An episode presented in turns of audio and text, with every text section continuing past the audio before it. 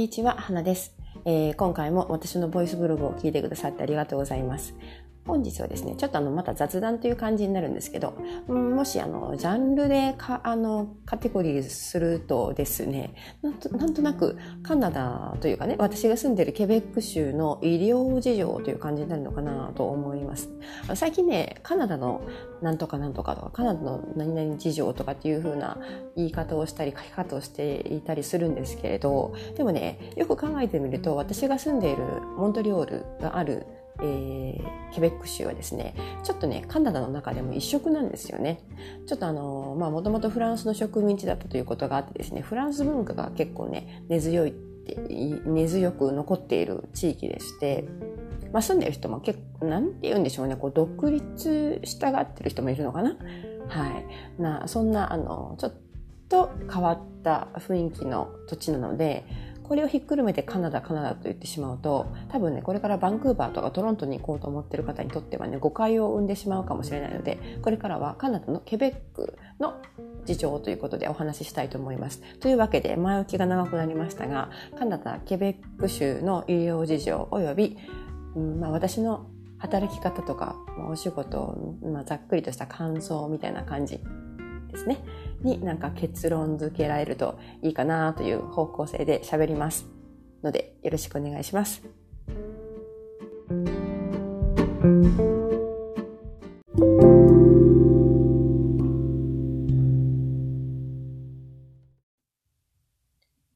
はい。それでですね、あの、まあ、医療事情というかね、あの、やはり海外に住んでると健康とか医療面の不安っていうのは大きいんですよね。まあ、やっぱりね、なんだかんだ言ってね、日本の医療は素晴らしいというかね、そもそも日本語で診察を受けられるというのがね、まあ、当たり前なんですけど、いいですよね、日本ってね。だから私も日本に帰った時にできることなら医療は受けたいなとかと思ったりするんですけれど、でも、あの、カナダ、これはカナダ全体なのかな？の医療はですね、基本的にタダなんですよ。えー、確か、ちょっとお薬とかは若干お金が必要なのかな？お薬とか、前もちょっと話したんですけど、松葉杖とかね、そういう小物、小道具的なものは少しお金がかかるんですけれども、全く0円というわけにはいかないみたいなんですけど、まあ、それでも、えー、とにかく診察料とか検査代金とか手術などはすべて無料なんですね。入院はちょっとしたことがないのでわかりません。でですね、やっぱり無料っていうの、0円っていうのは大きいですよね。日本の場合、国民保険とかね、まあ社会保険、あの、保険は、あの、皆保険ってついてますけど、入ってますけど、やはり負担はゼロじゃないですよね。ですので、まあその点はちょっといいかなと思ったりします。でも、あの、全体的に言うとやっぱりあの、カナダというか、このね、ケベック州の医療ってあんまり、あこう、優しくないなという部分があってですね、えー、まあ、ちらっとね、ブログにも書いたことがあるんですけど、この前に、あの、カナダのケベックで、えー、何でしたっけ、大腸の検査を受けたんですよね。その時にも、その受付の看護師、看護師さんの対応がすごく、あの、不愉快で、えー、こちら、こちらをなんか本当に、あの、それこそ病院に行ってるのに、検査のために病院に行ってるのに、こっちが病気になりそうな、そういう、そういう対応をされてですね、かなりあの、イラッときたことがあったんですけど、まあ、あそこの病院だけだったみたいですね。はい。その後に、夫の、えー、膝の手術を受けたんですけれど、その、まあ、別の病院で膝の手術を受けまして、そこの受付の方はすごく良くてですね、あの、お医者様も、看護師さんもみんないい人ばっかりだったので、多分私が行ったその大腸の検査を受けて、その病院だけが良くなかったんだろうなと思います。まあ、あの、その時の、大腸検査の時の病院も、ドクターとか看護師さんはね、その他の看護師さんは結構みんな親切だったんですよね。ただその受付の女性だけが、まあ、2人か3人ぐらいいたんですけど、みんな、こう、なんでしょうね、愛想が悪くてですね、あの、結構上から目線的なあの説明も不十分で、かなり不愉快な思いをしました。まあでもざっくりと言ってですね、やはり、うん、どうなんでしょうね。日本のやっぱ医療の方が、こう、なんとなくね、プライバシーとかね、がちゃんと管理されてるような気がしましたね。こちらの、えー、医療の場合、ですから私の大腸検査と、えー、彼の膝の手術と2回ね、大きなまあ医療イベントが、うん、一月の間にあったんですけど、どちらもですね、結構待合室がね、まずね、オープンなんですよね。あのー、まあ、えー、その手術を受ける人とか、まあ、検査を受ける人、こういう医療医というんですか？この入院するときとか手術を受けるときに着る、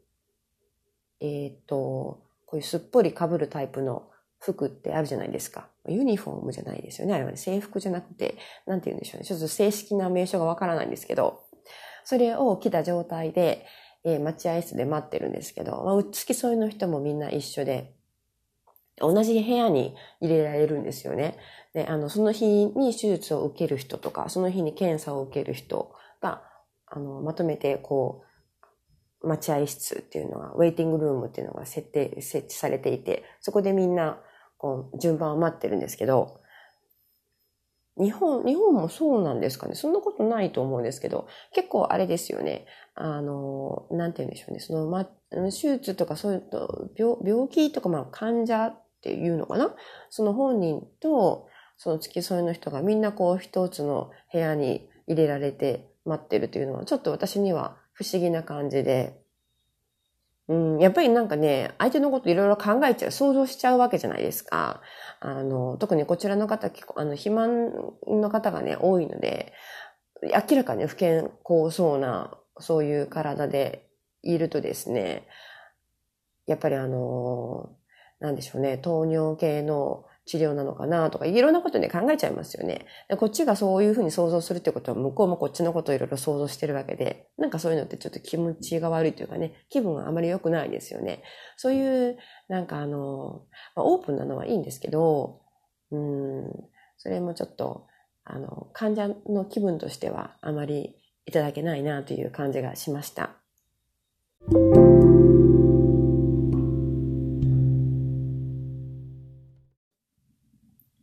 それと、まあ、私の時もそうだったんですけど、彼の時もそうで、やたらとね、意味のわからない待ち時間が長い。これが結構苦痛でしたね。私が、えっ、と、コロノスコピーという大腸内視鏡検査ですかね。カメラを大腸から、大腸に入れて、その中を観察するという検査を行ったんですけど、その時も結構予約していた時間の前に行ってちゃんと支度して、ウェイティングルームで待ってたんですけどね。全然その時間になっても名前呼ばれなくてですね。結局その予約した実際の時間が2時半だったのに、ちゃんと検査を始めてもらったのは4時だったんですよ。ですから訳もわからずに1時間半余分になんか待たされて、しかもあの、ちょっと肌寒かったんで、もう本当に、しか、しかもですね、あの、コロノスコピーってその前に絶食するんですよね。丸1日、1日半、その前日から始まって固形物を一切取ってないので、お腹が空いてですね。で、あの、お腹もすくし、で、朝からその手術、手術じゃないや、えっと、検査のよ、検査予定の2時間前から、水、液体も取っちゃいけませんと言われてて、喉も乾くし、もう本当に私受付で暴れてやろうかなというぐらい。あの結構きつかったんです。はい。それでなんかもう全然説明とかもなくてですね、忘れられてるのかなと思って、あの、夫が確認しに来て、行ってくれたこともあったんですけど、まあ、とにかく、あの、意味のわからない待ち時間が長い。で ですね、夫の時も、あの、まあ、何かその事情があったのかもしれないんですけど、朝6時半に病院に来てくださいって言われて、6時半に行って受付を済ませて、で、その、あの、手術医に着替えてですね、で、あの、いろいろ、えー、血圧を測ったりとか、えー、身長体重を測ったりとか、いろいろ一応あったんですけど、それでも、6時半に行ってですよ、準備を済ませて、あとはもうほとんど待ち時間なんですよ。で、実際に手術室に入ったのが9時半かなで、その、もし何かのね、何かの事情が、理由があるんだったらいいんですけど、多分何かの事情というか理由があっで待たされていたんだと思うんですけど、それをちゃんと説明してほしいですよね。説明もなくて、あの、6時半に行っ慌てて行ってですね、で、あの、待たされて、で、やっと手術始まるのが9時半にやっと手術室に入って、で、まあ結局その後、手術そのものは40分ぐらいで終わりますとか言われて、まあ麻酔を打ってその麻酔をこういう経過観察とかね、そういう時間がちょっと、まあ時間はあるんですけど、実際のその手術は20、40分ですというふうにおっしゃってたんですね。で、まあ、結局その手術が終わってですね、えーえー、12時ぐらいには、お昼の正午ですね、ぐらいには手術室から出てこられてですね、えー、まあ、その後、一応麻酔がね、冷めるまでしばらく安静にしていてくださいと言われて、で、ベッドに横たわってね、あの麻酔が切れるまで待ってたんですけど、で、大体最終的にえっ、ー、と、その病院を出られ、私たちが出られたのが5時くらいだったんですよね。5時、5時かな ?5 時半かな？夕方の。だから結局ほとんど12時間ぐらいどっぷり病院で過ごしたというね。もう本当にどう、どうなっちゃったんでしょうね。まあ、あの、入院でき、入院しなくて済んだだけ良かったといえばまあ良かったんですけど、本当に待たされます。全然なんか予定通りに、あの、ね、サクサクっと、簡単な手術だからサクサクっと終わると思ってたら、全然そんなことはなかったですね、という話でした。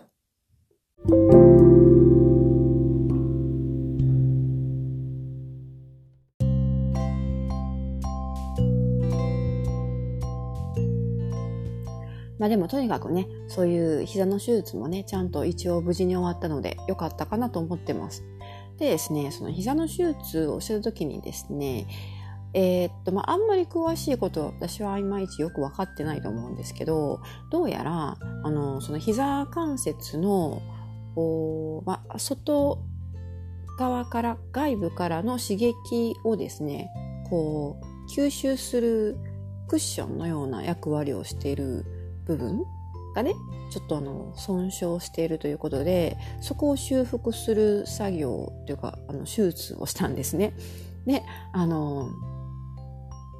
それで、えー、まあ手術がね、ちゃんと成功して、そのダウンタウン、ダウンタイムが終わって、えー、まあ、すんなりいけばですね、その日常生活でも痛みを感じずに、こう、普通の生活ができるという、そういう話なんですけど、まあ、それはとりあえず彼の場合は、まあ、幸いなことに激しい痛みを感じるわけでもなくって、あの、なんとかね、回復に向かってるので、いいなと、良かったなという、そういう思ってるんですけど、その、お医者様からの、えー、っと、まあ一応そういう手術をしたのでね、えー、しばらくは安静にしてなさいということで、自宅療養ですか？ということで、えー、1ヶ月の休暇証明書みたいなのをもらったんですよ。あの手術証明というかあの医療休暇証明というんですかね。それで、まあ、最初はですね、その手術を受ける前は多分1週間ぐらい休めばあの仕事に復帰できるだろうと思ってたんですけど、実際あの蓋を開けてみるとですね、そのお医者さんからは 1, 1ヶ月の、えー、病欠申請、申請というかあの許可、許可みたいなのが出てですね、1ヶ月1ヶ月休めばいいのにって私思うんですけど、まあ彼はあの仕事が好きみたいで、あの2週間目ぐらいからね、もうだ徐々に、えー、仕事、家からこう仕事したりとか、まあオフィスに少しずつ通うようになって、で、あの普段の生活に戻ったっていう感じなんですけど、まあね、その、なんでその1週間じゃなくて1ヶ月の休暇、それだけ長い休暇をね、えー、お医者さんが出したかというと、やっぱりあの仕事の、仕事で歩いたりとか、あの、まあ、立ち仕事をしたりとか、というよりも、むしろ、その仕事で感じるストレスが回復を遅らせることになるかもしれないからという、そういうことだったんですね。それで、まあ、あの、たとえ体はね、他の部分は元気なんですけど、頭もクリアだし。だから仕事をしようと思えば、あの、例えばベッドの上でね、コンピューター開いて仕事することもできるんですけど、でもその仕事によるストレスによってですね、あの、回復が遅れたりとか、下手をすると出血したりとか、そういうこともあり得るので、もうパソコンは一切開かないで、少なくとも1週間は安静にしてくださいというふうに言われたんですね。それでまあ、あの、私もまあいろいろそそこで思思ったわけですよ。そういう、そういえばね、あの仕事というとストレスを感じるもんだなと思った、思い出したんですよね。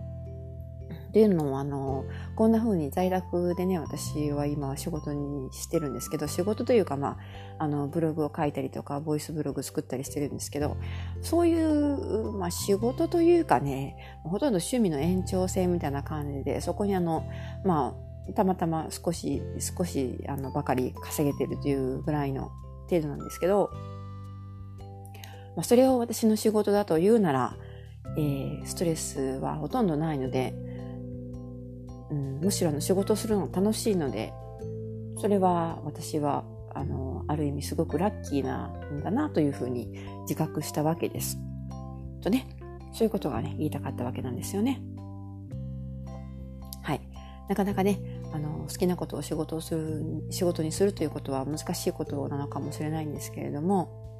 まあ、これからはそういう道もどんどんどんどんあの多様化して見つかっていくんじゃないかなとか思ったりとかですね。まあ、あの彼もね仕事でストレスは感じるもののやっぱり仕事そのものは好きだというのであのそれはそれでラッキーなことだと思うんですよね。でもまあそんなわけなんで 私はあの仕事といってもこういうふうにブログを書いたりボイスブログを作るのは音声収録するのは全然ストレスに感じることがないのでまあ多分彼みたいに、あの、膝の手術をしてね、ちょっと一週間ぐらい仕事をしないで安静にしててくださいねとか言われても、もう次の日からパソコン開いてポチポチブログ書いてるかもしれないなと、そういうふうに思ったりしたわけでした。